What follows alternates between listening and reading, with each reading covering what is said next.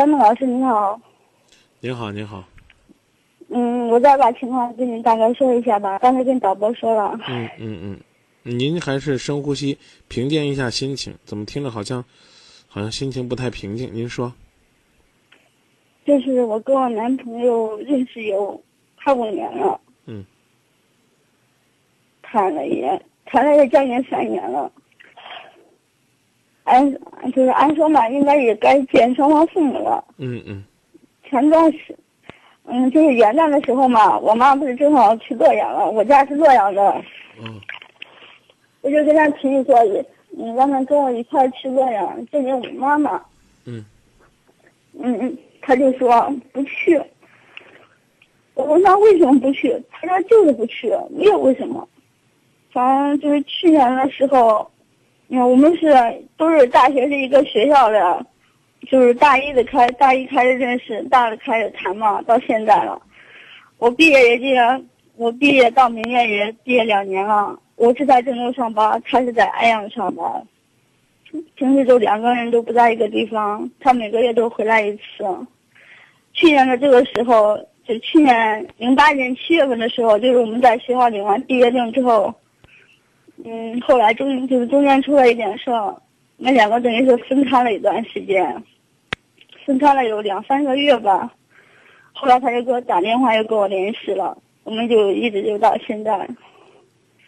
最近我就是因为我宿舍的同学嘛，也都结婚了，有一个结婚了，准备进就是快结婚了，我就跟他提到这个结婚的事。就是我也没说没说非得今年结婚，就是结婚嘛，就是哪怕是见见双方父母也可以。毕竟也谈了三年了，就是该见见父母了，看看到底是什么意思。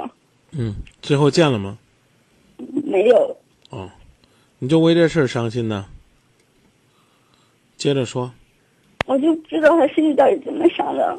他心里边没怎么想，没打算跟你结婚，心里边还没你。这是目前最直接的表现。我感觉也是这样。嗯。反正最近吧，也老是吵架。嗯，吵架呢，可能是因为呢，我们的感情平淡了一些，我们的生活丰富了一些，有些节奏还没掌握好。两个恋人之间吵架不是什么大不了的事儿，吵得不可开交也不是什么大不了的事儿。彼此彼此心里边没有对方，甚至连气都生不起来。这才是最可怕的事儿，那基本上就该结束了。也是，我们吵架吧，一般的虽然是吵架，吵今天吵架，过几天都好了，就是这样。只不过最近就是这样，本来前段时间这个月我的工作压力特别大嘛，每天都要加班加班。你工作压力大不是他的错，他没有必要因为你工作压力大就得处处让着你，处处惯着你，这明白这意思吧？他半个月连一个地方都没有。